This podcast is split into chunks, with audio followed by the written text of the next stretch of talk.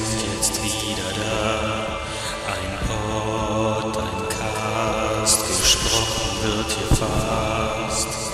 Esel M, TDK mit ihrer Show. Der Esel der Teddys. Teil 3. Die Rückkehr des Königs. Was bisher geschah? Frodo ist mit dem Teddy unterwegs in Richtung Mordor. Ein paar Leute sind gestorben auf dem Weg. Gandalf ähm, ist wieder aufgetaucht. Saruman ist fast ganz kalt gemacht. Und ähm, ich, der Esel, bin immer stärker geworden und, und weiß allmählich ziemlich genau, wo du dich aufhältst. Teddy. Und so geht's weiter. Ja, aber letztlich hast du nicht, genau, nicht genug gewusst. Ähm, und deswegen hast du als Plan gehabt, dann Gondor anzugreifen, das Königreich der Menschen. Wieso eigentlich? Ja, weil ich konnte, ja, das musst du dir so vorstellen wie so eine Wärmebildkamera. Ne?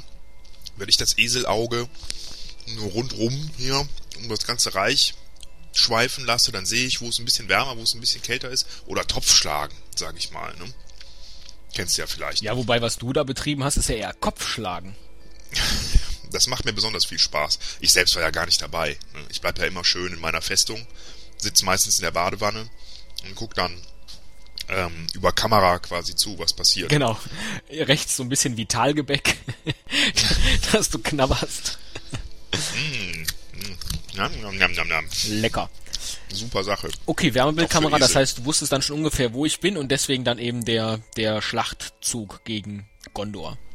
Ich habe natürlich gedacht, okay, der ähm, kleine Frodo mit dir um den Hals rum, der wird jetzt irgendwo in der Festung, der wird sich irgendwo verkrochen haben, da wo die Menschen sind, weiß ich nicht. Ne? Da dachte ich, hier, komm, haust du mal bei Gondor rein. Ich schätze, dass der da irgendwo ist. Ja. Dass das nicht so war, das habe ich erst nachher gemerkt und war auch ziemlich sauer. Ja. Weil dann ja Frodo mit dir aufgebrochen ist in Richtung ähm, äh, meines Nähstudios, meiner Nähstube. Ja, in dein äh, Nähzimmer äh, am Feuerwerk. Ganz genau. Richtig. Ich weiß auch gar nicht mehr, da war so ein kleines Schild dran, wir nähen alles, was sie wollen. Schneiderei Feuerberg stand, glaube ich, dran. Schneiderei Esel und Feuerberg. Ach so, das war ein Partner. Genau. Der Feuerberg und ich. ja, ihr zwei. Ja, wir haben es dann auch, also wir äh, im Sinne von Frodo, Sam und ich haben es dann geschafft, ähm, eben bis zur Schneiderei vorzudringen. Geschafft ist gut. Du, hast du eigentlich geahnt, was dir da blüht in der Schneiderei, was der Frodo vorhatte? Ich habe dir doch schon in einer der letzten Folgen gesagt, ich bin ein Kriegsheld. Ich kann den Heldentod sterben. Das hat mir nichts ausgemacht. Ich war sehr glücklich. Ich war eigentlich verzweifelt, dass ich selbst so tatenlos sein musste. Ach, du hättest gern was gemacht. Ja, natürlich. Ich hätte, ich wäre da selber zu Fuß hochgelaufen, wenn ich gekonnt hätte. Zur Ja Schneiderei. gut, dann wäre ich gekommen, hätte ich geschnappt. Das wäre kein Problem gewesen. Ich habe ja nicht damit gerechnet, dass, dass ihr da alle ins Nähstudio ankommt. Ne? Und ich hatte meine Aufmerksamkeit noch voll ähm, in Richtung Schlacht geschickt. Und dachte so, hm, ne, da geht's ab, das ist wichtig. Aber in der Zwischenzeit seid ihr dann da eingedrungen. Zu dritt, ne? Wobei vermeintlich zu dritt. Hm? Und Frodo ähm, sollte halt dann mit der Schere dich zerschneiden.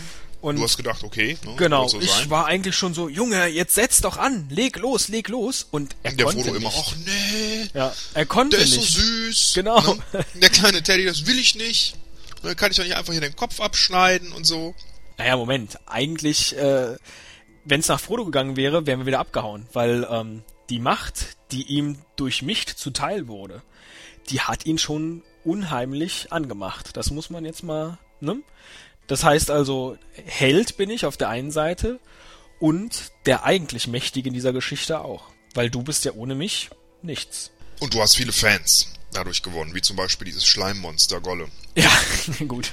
Ganz toll. Ich möchte unbedingt mit dir tauschen. Das, ja, immerhin hat einer immer gesagt, ah, mein Teddy. Teddy. Ja, stimmte aber gar nicht. Hm? Nur am Ende stimmte das kurz. Genau, hat denn er dann, doch tatsächlich dem ähm, Frodo dich abgenommen, weil der Frodo einfach immer noch da stand mit der Schere und nee, will ich nicht. Zack, weggenommen.